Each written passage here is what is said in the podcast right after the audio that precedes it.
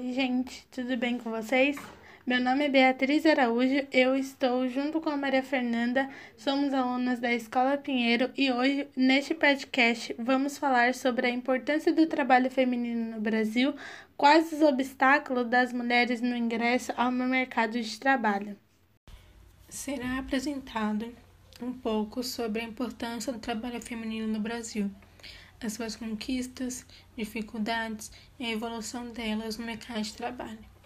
Nosso programa de pesquisa consiste em quais os obstáculos das mulheres no ingresso ao mercado de trabalho formal. No primeiro capítulo, falaremos sobre a mulher na Idade Média, como foi a sua adaptação ao mercado de trabalho, a dificuldade de obter uma igualdade salarial e as diferenças de luta. Bom, no primeiro capítulo, a gente mostra a diferença entre o homem e a mulher naquela época.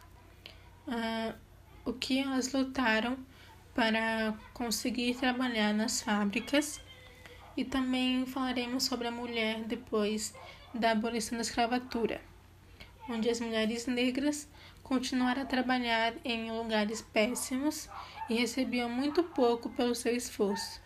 Elas trabalhavam nas lavouras, como vendedoras de rua e até mesmo com prostituição. É, e também falaremos sobre o sistema capitalista, onde, onde as mulheres deixaram a autonomia do ciclo familiar para, para lutar por uma igualdade de direitos, como esposa, mãe e cidadã. Continuando, continuando o primeiro capítulo, é, a gente fala também sobre a evolução das mulheres na sociedade, nós sabemos que as mulheres ocupam boa parte da sociedade e do trabalho, mas, mas mesmo assim continuam com uma desigualdade em relação ao homem. Ah, também vemos muita evolução das mulheres, onde elas, onde elas estão conquistando cargos superiores aos homens, como por exemplo o executivo, legislativo, governamentais e prefeitas. Participação feminina no mercado de trabalho. Houve muitas mudanças que ocorreram dentro do mercado de trabalho e foram que as mulheres vieram lutando para que tivesse uma voz ativa no mercado de trabalho e uma forma de lidar para se sentir incluídas na sociedade. E de acordo com Dias, em 1985, as camponesas e as ex-escravas elas passaram para o mercado de trabalho pelo centro dentro de um comércio e elas eram chamadas de negras de tabuleiro e aqui as vendia comida nas ruas e já as outras elas tinham umas opções de trabalho doméstico, enquanto tinham as marginalizadas, que eram as excluídas da sociedade, e as amas de leite que passaram a se prostituir. Em, houve uma lei que, em 15 de outubro de 1827 que foi uma promulgação da Constituição Brasileira, onde constituíram o ensino primário para o sexo feminino.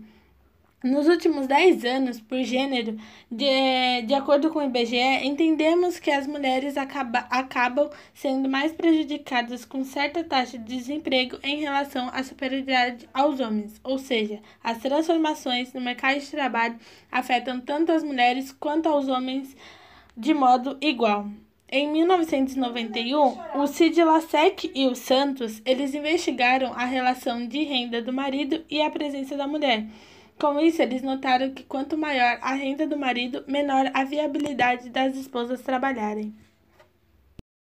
Em nossa análise de dados, aplicamos um questionário qualitativo e quantitativo que houve a participação de adolescentes e adultos, tanto do sexo feminino e masculina, e com essa realização do questionário tendo como objetivo de pesquisa através de um determinado estudo que nos levou a alguns dados extremamente relevantes, onde temos que as mulheres acabam enfrentando as maiores dificuldades dentro do mercado de trabalho e que a discriminação racial afeta sim os homens e as mulheres da mesma forma e na mesma proporção.